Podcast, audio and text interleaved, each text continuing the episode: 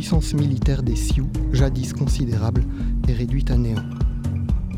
Le peuple Sioux, que l'on va à partir de maintenant appeler Lakota, originaire de la région des Grands Lacs, État du Minnesota et alentour, s'est étendu vers l'ouest à partir du XVIIe siècle jusqu'aux Rocheuses dans les actuels Montana et Wyoming. Il contrôlait au milieu du XIXe siècle un territoire de plus de 3 millions de kilomètres carrés, soit 5 à 6 fois la France. Contrairement à ce qu'affirme Mel Gibson au début de son film Apocalypto sur les Mayas, il n'est pas nécessaire qu'un peuple soit décadent pour qu'il puisse être vaincu de l'extérieur.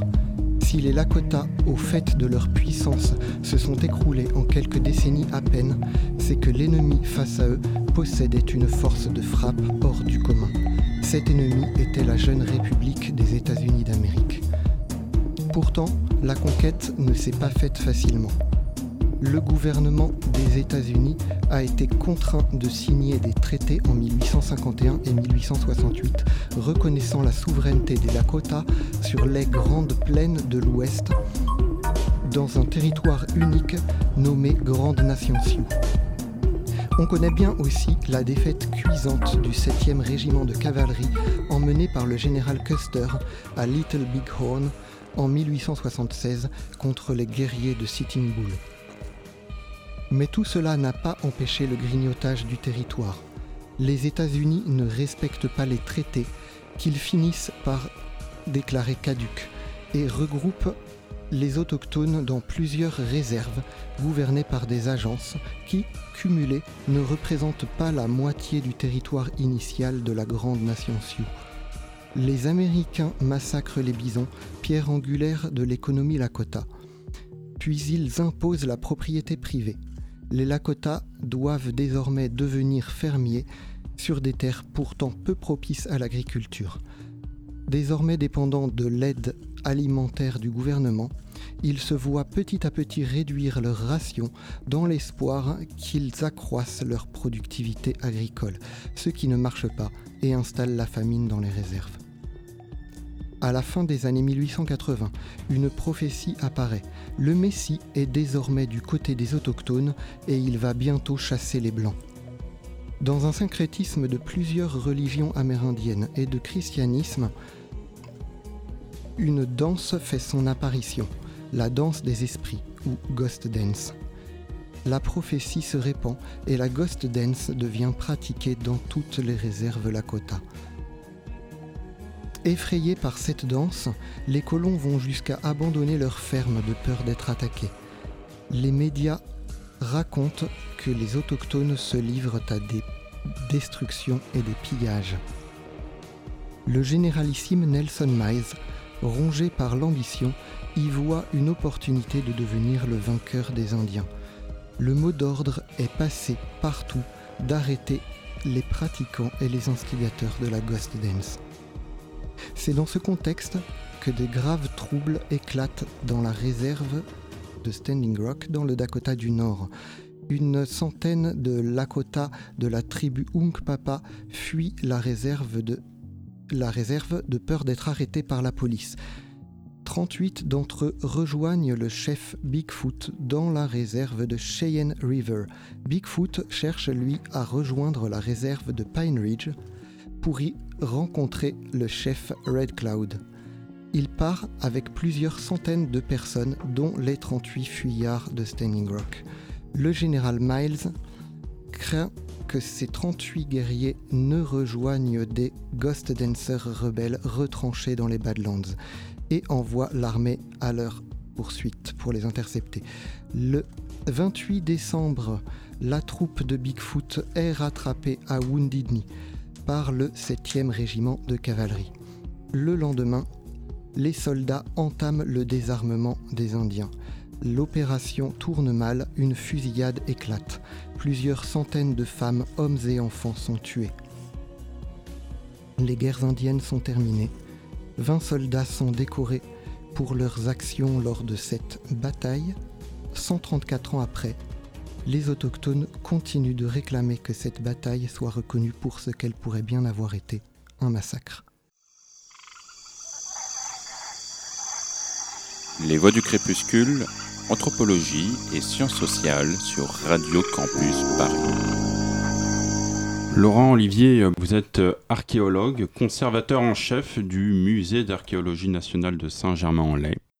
Laurent Olivier, vous avez passé votre carrière auprès des Gaulois et des Celtes, sur lequel vous avez contribué à faire changer le, regard grâce à l'examen minutieux des restes et des traces qu'ils nous ont laissés. Vous avez entrepris une démarche inédite à partir de 2019 en vous euh, rendant à Wounded Knee, dans le Dakota du Sud, afin d'étudier avec les méthodes de l'archéologie les traces des événements entre guillemets de Wounded Knee en 1890. Vous avez euh, publié en 2021 aux éditions Flammarion ce qui est arrivé à Wounded. Laurent Olivier, euh, bonjour. ce n'est pas souvent qu'on reçoit un archéologue et euh, peut-être que vous pourriez euh, résumer pour nous, euh, chers auditeurs, en quoi consiste l'archéologie? Qu'est-ce que vous découvrez? Bah, Je dirais que, contrairement à l'histoire qui se fonde sur des témoignages, sur des enregistrements, sur ce que les gens ont, pensé des événements qu'ils ont vécus, l'archéologie, ça se fonde sur des restes matériels et c'est donc ce qui a été fait aux gens et ce qu'ont fait les gens. Et par rapport à l'histoire qui est facilement manipulable, comme on le sait, l'histoire est toujours écrite du point de vue des vainqueurs, et c'est très vrai pour, euh, pour l'histoire des, des, populations amérindiennes. L'archéologie trouve les choses mêmes. Et donc, elle a quelque chose à voir avec la justice, en fait, vous voyez, avec, euh, avec l'acte de rendre justice euh, aux gens du passé qui n'ont pas eu la voix pour, pour s'exprimer. D'accord, donc vous cherchez les preuves on cherche des preuves matérielles, en fait. On, fait un travail qui n'est pas très loin de celui des enquêteurs criminels recouper les indices, reconstituer euh, des emplois du temps, euh, chercher, des, preuves criminelles. La démarche utilisée à Wounded est finalement une, démarche d'enquête criminelle qui, qui, caractérise beaucoup des, des opérations d'archéologie du passé contemporain, parce que maintenant on fouille et on étudie aussi l'époque contemporaine de la même manière que l'Antiquité ou la préhistoire. Euh, eh ben, effectivement, je pense qu'on tout au long un peu de, notre entretien, je pense qu'on va, on va reprendre ces éléments de l'archéologie euh, par rapport à, ces événements de Wounded Knee. Les événements de Wounded Knee euh, concernent une troupe d'Indiens Lakota d'environ 300, peut-être 400 guerriers, femmes et enfants, emmenés par le chef Bigfoot qui se rendait dans la réserve, non pas de Cheyenne River, de Pine Ridge, il partait de Cheyenne River pour aller à Pine Ridge, à 200 km au sud environ. Et euh, pouvez-vous euh, nous, expliquer pourquoi, pourquoi ce groupe était en marche? Alors, le chef euh, Bigfoot, en fait, appartient à une lignée de, diplomates. Et il est partisan de, je dirais, de la voie de l'accommodement avec, avec les autorités américaines. Il y a des forts partout, il y a le chemin de fer, il y a le, le téléphone maintenant dans les, dans, les réserves. Et euh, en quelques jours, l'armée, peut être là. Donc, euh, ils savent que la révolte est, sans issue. Et donc, ce qu'ils cherchent à faire, c'est à mener une négociation de paix en allant se rendre dans la réserve de Pine Ridge, qui est occupée par l'armée américaine, qui est occupée par le général, général Miles, qui, est, qui a été envoyé pour réprimer la ghost dance, cette, danse des esprits euh, animé par cette révélation messianique qu'en fait les, Blancs vont partir.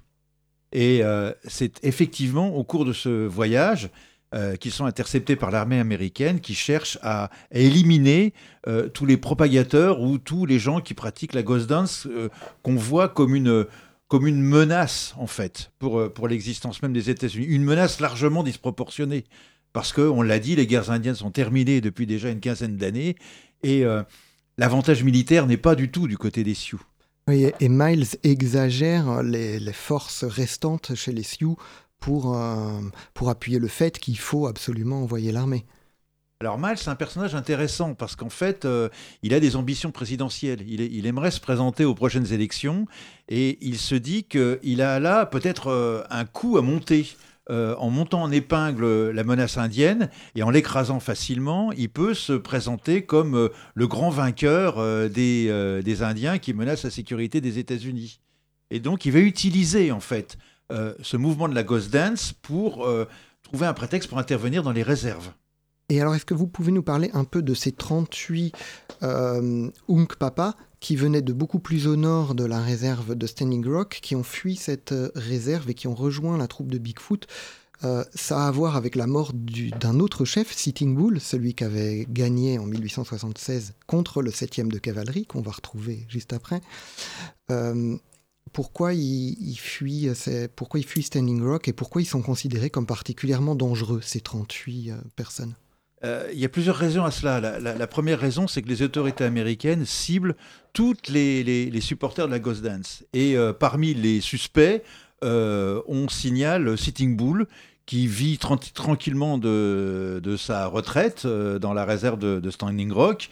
il s'est rangé de l'activité militaire, mais en fait, il a encore un très grand ascendant sur, sur ces gens, sur son peuple, et donc il fait de l'ombre aux responsables de l'agent de la réserve. Euh, et donc, euh, on a là une très bonne euh, opportunité de s'en débarrasser. Donc, la, police intervient, elle intervient le 15 décembre 1890 pour l'arrêter, et au cours de son arrestation, des coups de feu partent et Sitting Bull est tué. Et une partie de ses suivants, qui sont désormais fugitifs, qui sont désormais poursuivis également par l'armée, s'enfuient et viennent trouver refuge auprès de la troupe de Bigfoot, qui se trouve à euh, une petite centaine de kilomètres de la, de, la réserve de, Standing Rock. Et c'est ainsi qu'ils vont partir ensemble, euh, puisqu'ils sont attachés à la troupe de Bigfoot, ils vont partir ensemble dans cette mission euh, de paix à l'origine vers la réserve de Pine Ridge. Parce qu'il y a aussi des policiers qui sont morts dans l'arrestation de Sitting Bull, et donc les, ceux qui fuient ont peur d'être arrêtés en fait. Oui, ils sont considérés comme des fugitifs, c'est-à-dire à partir du moment où il y a eu des échanges de, coups de feu et, plusieurs des policiers ont été, euh, euh, tués, euh, ils, sont, ils sont considérés comme des hors-la-loi et donc, et donc ils sont poursuivis par l'armée américaine.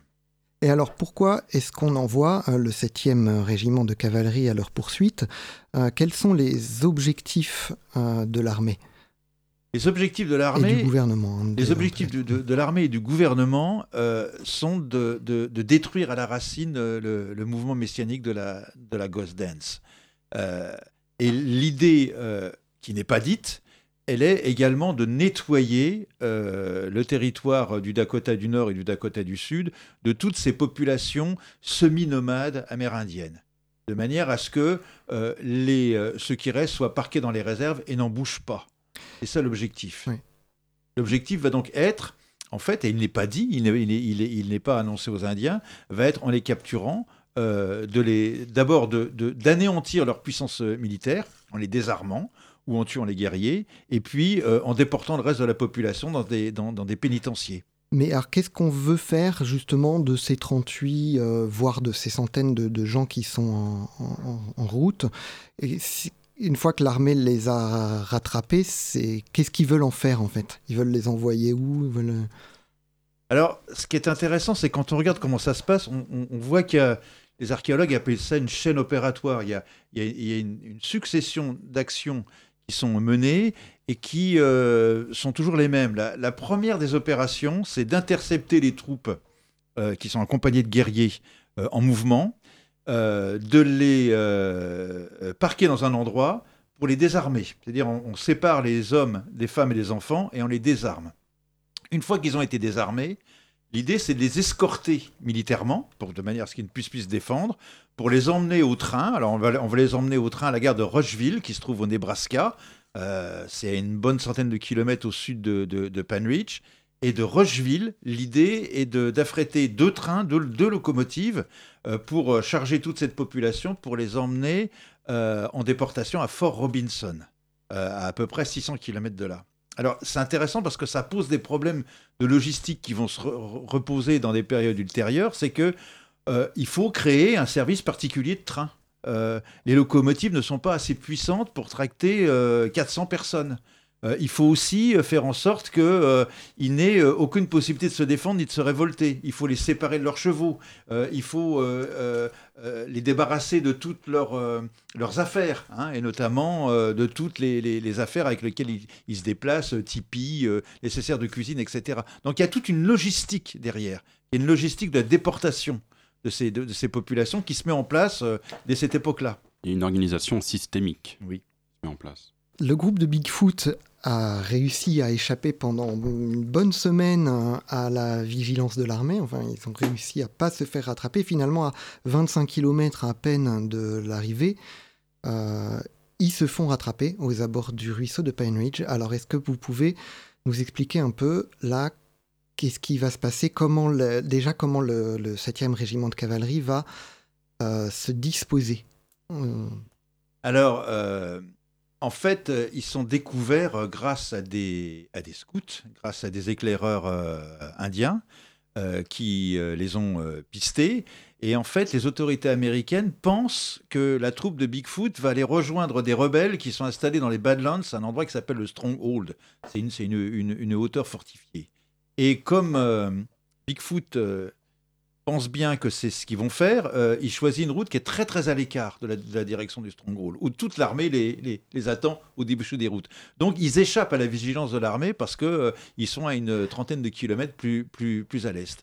Et puis malheureusement, euh, ils sont pistés par des éclaireurs et qui signalent leur position à l'armée américaine, qui ensuite va les, va les intercepter pas très loin d'une petite butte qui, est, qui se trouve dans la, dans la réserve de Panridge, qui est la butte de Porcupine. Est-ce que vous pouvez donc nous décrire un petit peu la, façon dont l'armée se positionne, les opérations de désarmement, enfin l'opération de désarmement et comment euh, la fusillade éclate, sans pour l'instant rentrer dans les interprétations? Alors, ils sont interceptés euh, en route et des négociations euh, s'engagent et l'armée ne dit pas la vérité.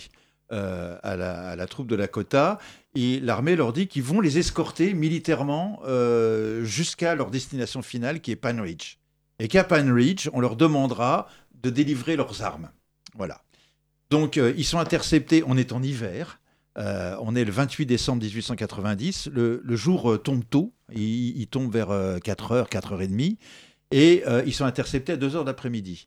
Euh, on les emmène dans un, on peut pas les emmener à Panwich, c'est trop loin. Donc on va les emmener dans un endroit qui offre l'avantage pour l'armée d'avoir un télégraphe, c'est-à-dire un endroit et une poste, c'est-à-dire un endroit où on peut recevoir et, euh, envoyer des informations et notamment des ordres. Donc on les emmène à l'endroit qui s'appelle la poste de Woundetny, qui est, un petit endroit sur un, euh, passage du, creek, c'est un petit ruisseau de, de, de Et là, on va leur faire passer la nuit sous bonne garde. Alors on a tout prévu. Euh, l'endroit est un endroit, euh, anti-stratégique. Il, est fait de telle manière que personne ne puisse organiser un soulèvement. Ils sont en contrebas d'une petite butte sur laquelle on a installé des canons.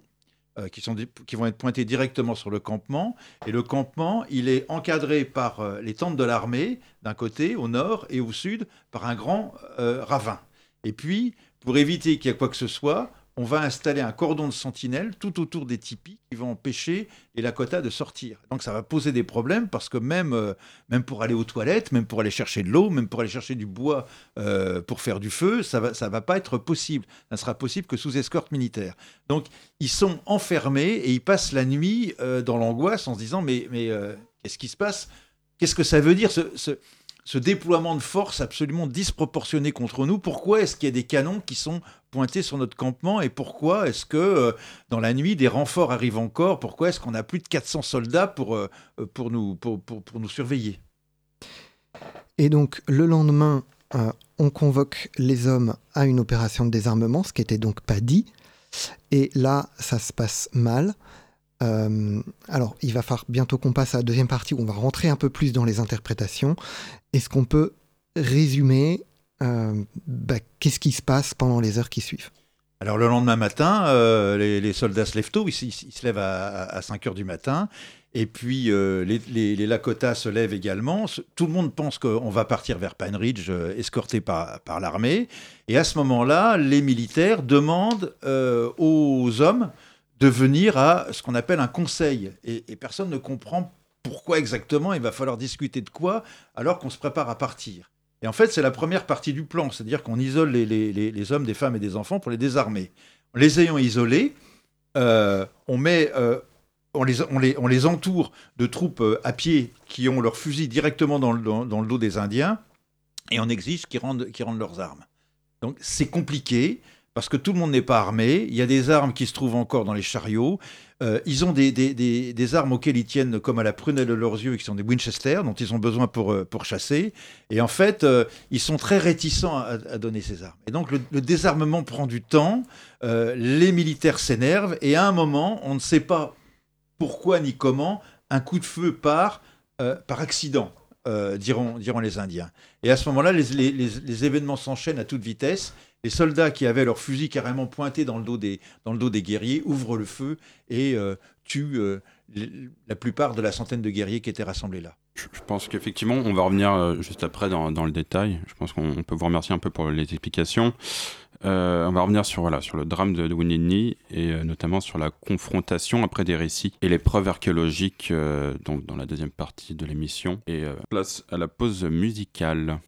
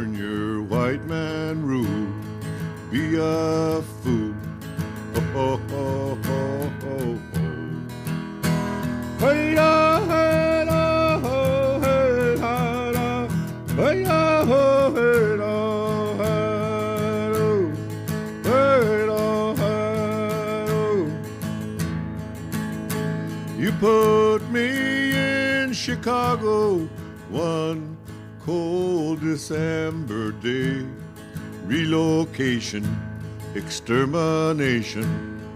Oh, oh, oh, oh, oh.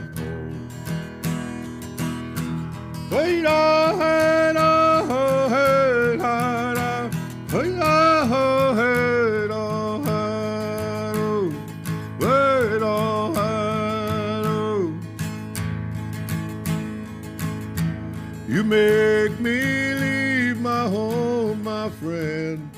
Think I'll go back there again. Wounded knee, I wanna be free. Oh, oh, oh, oh, oh. Wait,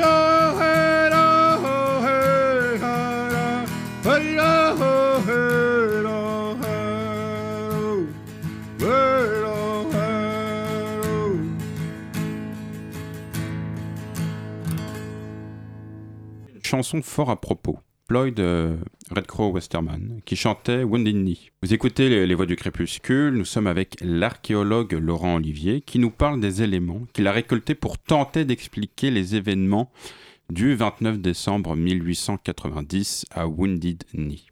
Ce jour où l'armée américaine a tiré sur un groupe d'Indiens Lakota en fuite et tué une centaine d'entre eux, hommes, femmes et enfants.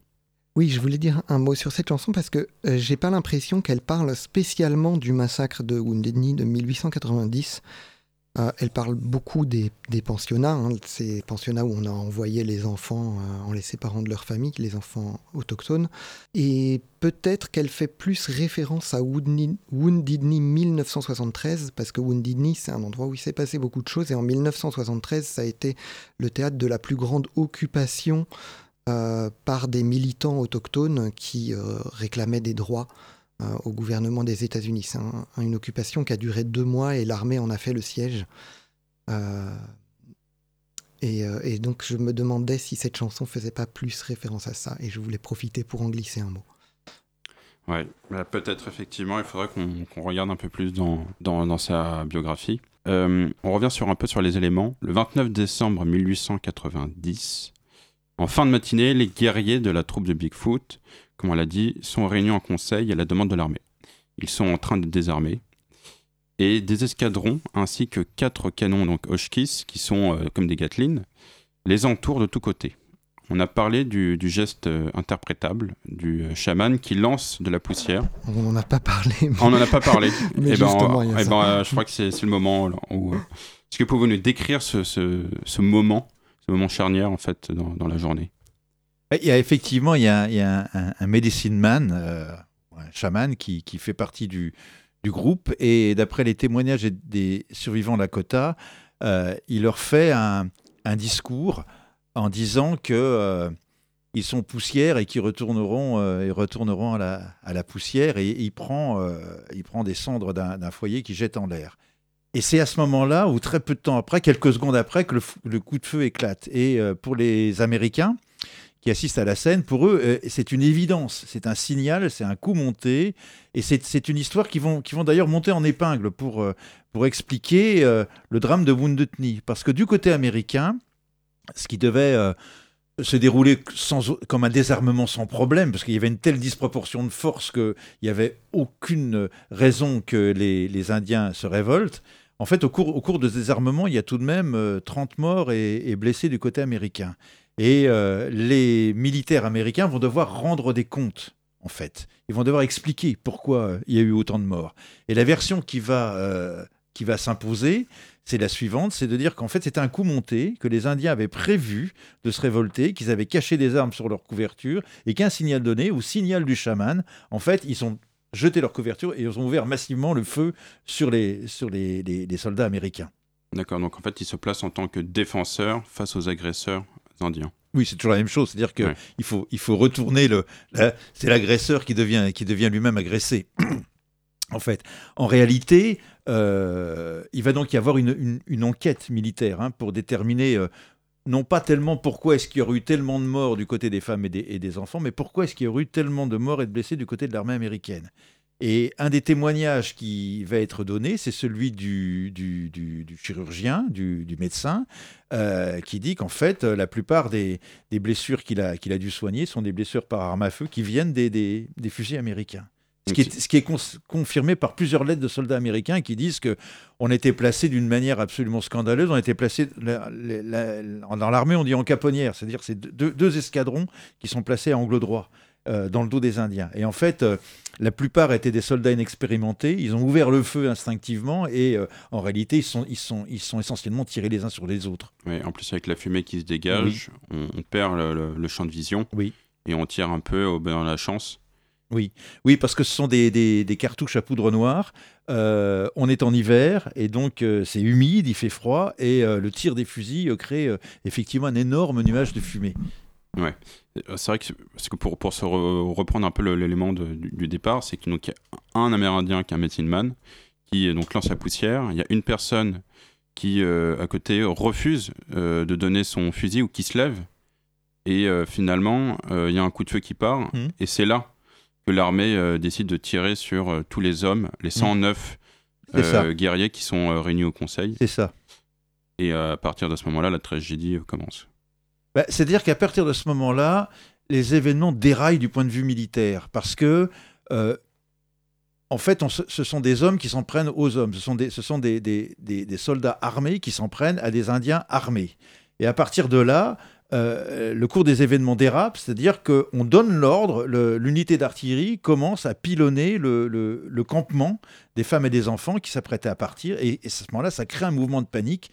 Les gens s'enfuient dans toutes les directions, et ils vont se retrouver euh, piégés dans le, dans le ravin qui se trouve juste au sud. Est-ce que le campement, en plus, est juste à côté et oui, en fait, est, oui, oui, oui. C'était à dessein, c'était pour pas qu'ils qu puissent s'enfuir par le ravin. Et euh, en fait, c'est un ravin assez profond hein, qui fait bien, euh, encore aujourd'hui, il doit faire euh, 4 à 6 mètres de profondeur, avec des, avec des pentes abruptes. Et donc, les, les femmes, les enfants, les vieillards sont, sont piégés à l'intérieur de, ce ravin. Et c'est à ce moment-là que les troupes américaines se rapprochent des, rives du ravin, les prennent en tenaille et commencent à systématiquement les, les fusiller. Mais surtout qu'ils s'y attendaient même pas parce qu'ils étaient cernés de toutes parts et donc à aucun moment dans leur esprit se sont dit qu'on allait euh, leur tirer dessus, qu'ils étaient dans les tipis ou à côté, femmes et enfants. Oui, pour eux, c'est une, c'est absolument incompréhensible ce, ce, ce, déchaînement de violence contre eux. D'accord. Et donc à partir de ce moment-là, comme on l'a dit, c'est que l'armée se rend compte après euh, cette journée qu'ils ont euh, fait euh, quelque chose qu'ils n'auraient pas dû faire, ah selon bah les, les codes de l'armée. C'est ce qu'on appelle une grosse bavure. C'est surtout les, les, les, les militaires en charge, les, officiers, euh, qui savent qu'ils vont devoir rendre des comptes, ils vont devoir expliquer euh, pourquoi il y a eu des femmes et des enfants de tués, euh, mais surtout pourquoi est-ce qu'il y a eu autant de morts et de blessés dans leur, propre rang. Alors il y a donc une enquête qui va être diligentée par le général Mice lui-même, et ce qui est tout à fait intéressant, c'est qu'en fait on va interroger seulement les officiers supérieurs. On ne va pas interroger les hommes du rang, et on ne va pas interroger ce qu'on appelle les officiers intermédiaires. C'est eux qui transmettent les, les ordres des officiers supérieurs aux hommes du rang. On n'interroge pas les gens qui sont trouvés directement sur le terrain. Hmm. On interroge les donneurs d'ordre qui vont dire Ah, mais attendez, nous, euh, on a bien dit à nos troupes, attention, ne tirez surtout pas sur les femmes et les enfants, euh, ne réagissez qu'en cas de légitime défense, etc. etc. Surtout qu'en plus, euh, ce, que, ce que vous expliquez aussi, c'est qu'il y a un code qui a été écrit, donc le code de Liber, le, Oui, qui stipule justement ce qui, doit, ce qui peut être fait et ce qui ne peut pas être fait. Oui, Et donc, euh, ce que vous expliquez dans l'ensemble des témoignages qui sont distribués par les soldats, c'est qu'ils se placent toujours dans ce qui est, euh, ce qui est possible de faire et jamais ils n'ont commis une action qui serait en- en- à l'encontre de, de ce code. oui, bien sûr. Alors, le, le- le code Liber est, est assez. C'est un code qui est, qui est dicté après la, la guerre de sécession, une sorte de, de- de code de la guerre. Et en fait, c'est très ambigu parce que c'est un code qui s'applique aux combattants réguliers. Euh, Qu'est-ce qu'un combattant régulier peut faire sur le champ de bataille face à un autre combattant ennemi? Mais dans le cas des Indiens, ce pas des combattants réguliers. Donc, euh, ils tombent dans une espèce de, no man's land juridique qui fait que, oui, ben, on peut aussi s'en prendre euh, à des femmes qui ne sont pas des combattantes et qui ont, par exemple, un, un couteau ou un colt dans la main. Parce qu'effectivement, selon l'armée, euh, ils sont plus, ils sont pas des combattants ennemis, donc ils n'ont pas régi par le droit de la guerre, Mhm. mais comme euh, vous expliquez, plutôt comme des desperados, comme des bandits, les bandits de grand chemin. Mhm, et ça. euh, ben, finalement, qu'est-ce qu'on fait quand on arrête des bandits? Les armes à la main, ben, on massacre tout le monde. Oui. Les- ce qui est tout à fait intéressant, ça c'est la particularité du système colonial. Dans le système colonial, le colonisé a tous les devoirs mais quasiment aucun droit. Parce qu'en fait, il, tombe dans un land juridique. C'est-à-dire que les institutions indigènes, autochtones n'ont plus de valeur, elles sont, euh, abrogées. Euh, C'est des gens qui ne, sont, pas considérés réellement comme, euh, des individus égaux en droit aux Américains. Ouais. Donc, en fait, pour faire un bref résumé, l'armée américaine explique qu'ils ont fait, ils ont agi selon euh, euh, la bonne morale et la bonne huma- humanité euh, de la civilisation américaine, Mhm. et qu'ils ont, euh, au contraire, fait en sorte de protéger les femmes et les enfants des Indiens. Mhm. Et ce que eux, euh, ce qu'ils dégagent, c'est qu'ils disent que c'est les Indiens eux-mêmes, donc les Sioux Lakota, qui ont tiré sur les femmes et les enfants. Donc Oui. ça, c'est la version de la mer américaine. Et Oui. peut-être que, bah, parce que malheureusement, il nous reste le temps, le temps, le compteur tourne. Peut-être qu'on pourrait aussi s'intéresser un peu plus à la version des Amérindiens. Euh, là, à la fin de, donc, de cette partie, et puis on, l'abordera aussi par, par la suite. Euh, il y, a, aussi des témoignages qui sont euh, délivrés par les Amérindiens, mais d'une autre façon, qui sont recueillis d'une autre façon. Alors de manière très intéressante, ils, ils ont absolument tenu à ce que leurs témoignages soient enregistrés quelque part. Et ils ont eu beaucoup de mal, en fait. Euh, ils sont allés voir euh, le juge Ricker, qui euh, habitait au, à Chadron, au, Nebraska, et qui, à 60 ans, avait résolu d'écrire un grand livre sur le- les, guerres indiennes.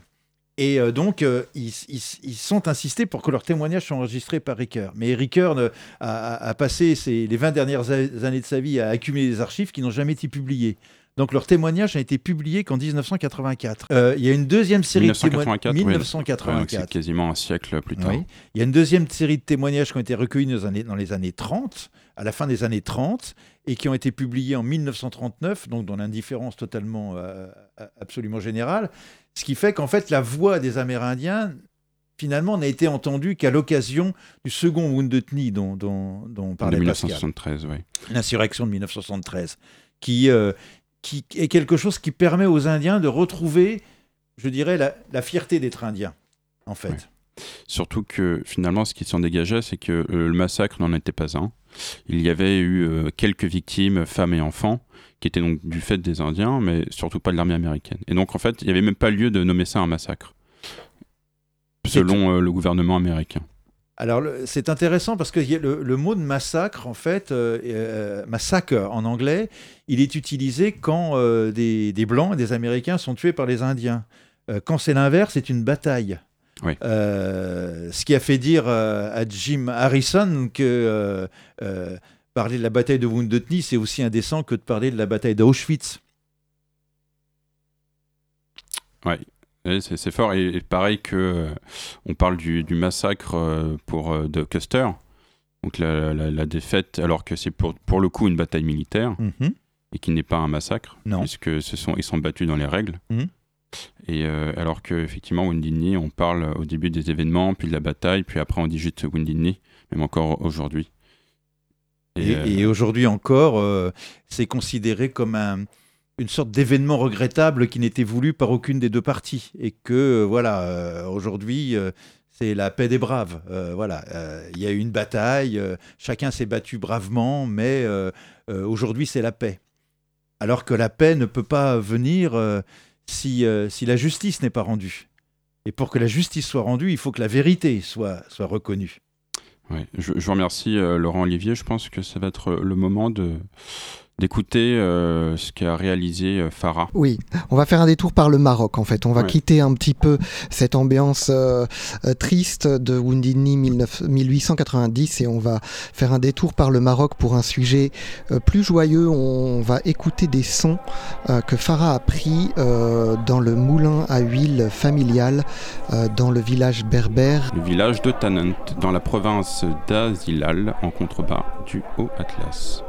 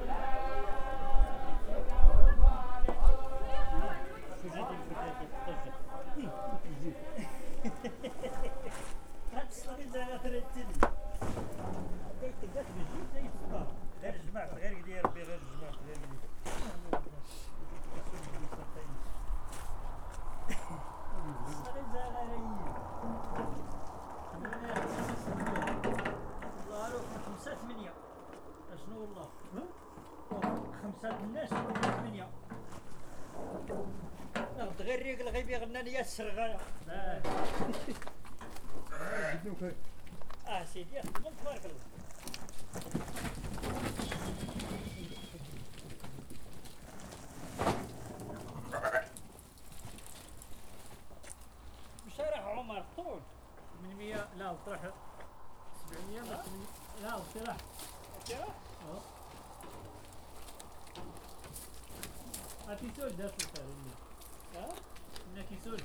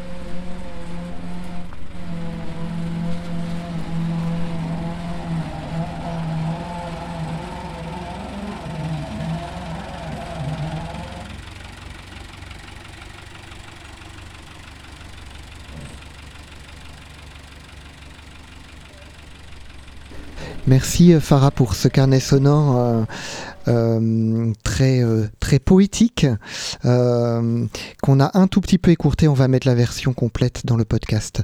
Euh, Emeric, je te laisse la parole pour la suite des questions. Nous sommes toujours dans les voies du crépuscule avec Laurent Olivier pour parler du massacre de Woundini en 1890. Ouais, merci Pascal. Je pense qu'on on- on s'était quitté là, donc on, parlait du, euh, du retour un peu des, Amérindiens sur la façon dont ils avaient vécu à Wounded Knee et euh, bah, le, fait que leur discours avait eu du mal à être entendu par la société américaine. Oui, il a, toujours beaucoup de mal à, être entendu euh, aujourd'hui.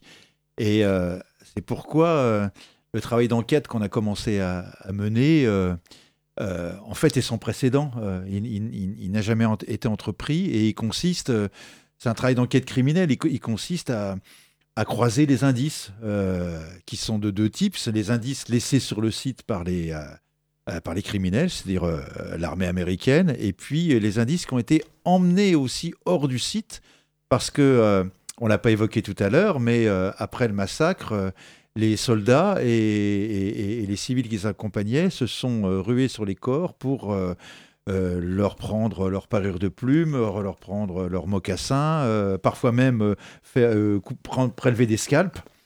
euh, pour euh, en faire commerce euh, ensuite. Ouais. Donc ces objets-là, sont, une partie de ces objets-là se retrouvent aujourd'hui dans des musées.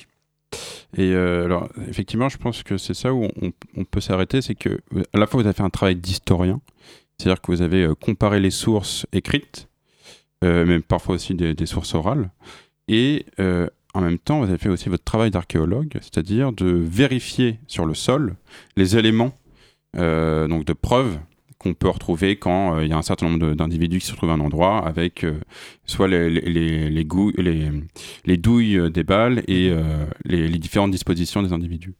Ce qui est intéressant, c'est que je crois qu'on on, trouve justement des, des, donc des, euh, des femmes et des enfants, pas très loin de Knee, qui euh, ont- se sont réfugiés et on les trouve morts. Est-ce que vous pouvez préciser dans, les, circonstances dans lesquelles on, les retrouve?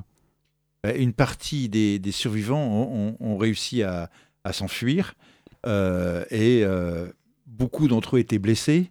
Donc euh, ils sont morts euh, au- au- aux environs, parfois à plusieurs kilomètres.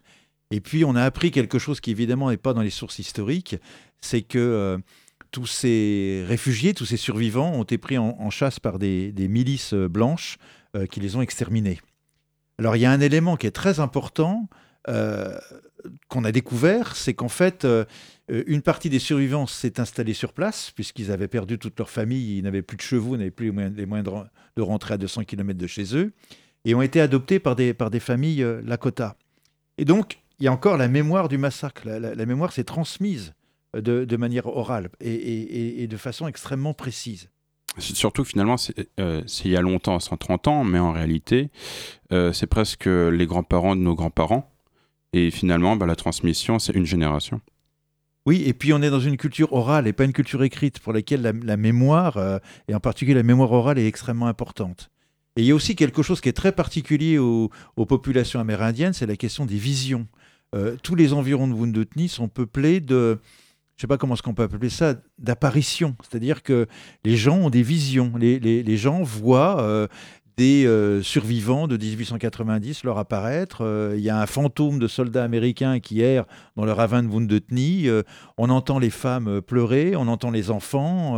bref, au moment où, revient l'anniversaire du massacre, euh, au mois de décembre, euh, euh, il y a toute une série d'apparitions qui se manifestent aux habitants de Wounded Knee et des environs.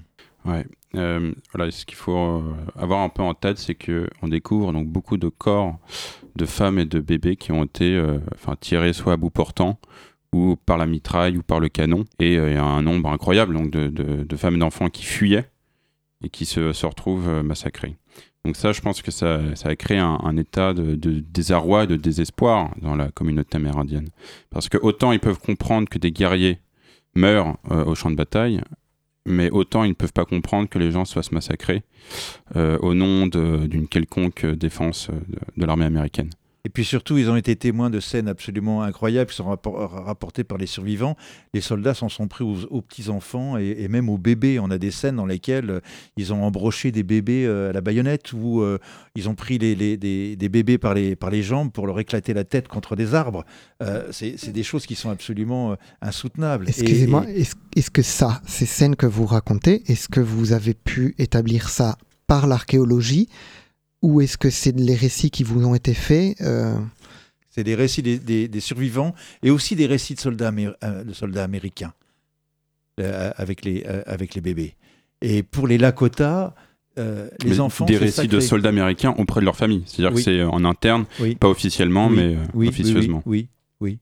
Le, massacre de Wounded Knee est, très intéressant parce que comme on pensait que ça allait être une opération de désarmement un petit peu spectaculaire, il y a énormément de gens qui assistaient. Euh, les soldats, évidemment, dont certains ont écrit à leur famille. euh, euh, il y a eu l'enquête de l'armée. Il y a eu des curieux qui étaient là, des, voisins, des ranchers qui sont, venus, les survivants, plus des journalistes dont on n'a pas parlé. Il y a, quatre journalistes qui assistent à la scène. Donc on a toute une diversité de témoignages, si vous voulez, qui, euh, en les recoupant, en les croisant, permet de, reconstituer un emploi du temps assez précis, euh, heure par heure et parfois même de- demi-heure par demi-heure. Et euh, je pense que, oui, effectivement, ce que Pascal disait, c'est est-ce que aujourd'hui, donc là, on a, les sources manuscrites, mais est-ce que dans, votre travail d'archéologue, vous avez eu des autorisations pour justement soit fouiller la terre, le sol ou les corps? Alors on on veut pas, on veut pas toucher au corps, hein, Ouais. euh, évidemment, parce que et, et- et c'est tout à fait euh, compréhensible. ouais. Euh, le travail qu'on fait aujourd'hui, c'est un travail de, de- de recueil de preuves en croisant les preuves matérielles et, les, témoignages. Parce que les témoignages dans, dans ces sociétés-là sont extrêmement précis et, la plupart n'ont pas été enregistrés. Donc il y a, il y a tout un travail de, de recoupement des témoignages qui en plus se, se- se conjugue aux apparitions. On prend aussi en compte les apparitions parce que euh, les apparitions se, manifestent aux endroits où les corps sont tombés. Donc on, fait, si vous voulez, toute une topographie du massacre euh, en croisant les preuves matérielles, l'étude du terrain avec les, récits des, Lakota. Euh, dans, le temps qui nous reste, je pense qu'on on pourrait aussi s'intéresser au, au fait que donc, le massacre a eu lieu en 1890. Et euh, donc on est 130 ans plus tard, on a l'impression que bah, on n'en a pas beaucoup entendu parler de Knee. Et pourtant, il y a eu un, un énorme travail de la part des, des, des survivants, euh, Horn Red Cloud, euh, qui, Cloud ah pardon, oui, qui, qui a justement